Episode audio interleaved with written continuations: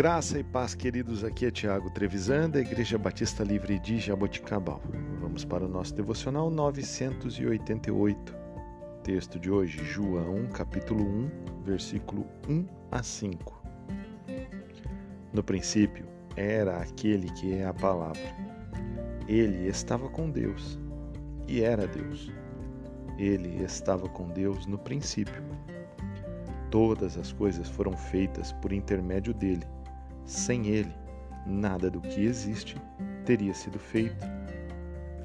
Nele estava a vida e esta era a luz dos homens. A luz brilha nas trevas e as trevas não o derrotaram. Queridos, o mesmo Deus que criou o universo é capaz de criar vida dentro de nós. A luz da vida que expõe e elimina as trevas da raça humana é a mesma que brilha nos cantos escuros do mundo. A verdadeira luz do mundo e fonte de toda a vida também é a origem da nossa renovação espiritual. É nele que nós temos vida, é nele que nós temos perdão, é nele que nós temos eternidade. Cristo, o Filho de Deus, o Cordeiro de Deus, aquele que foi anunciado pelos profetas, nasceu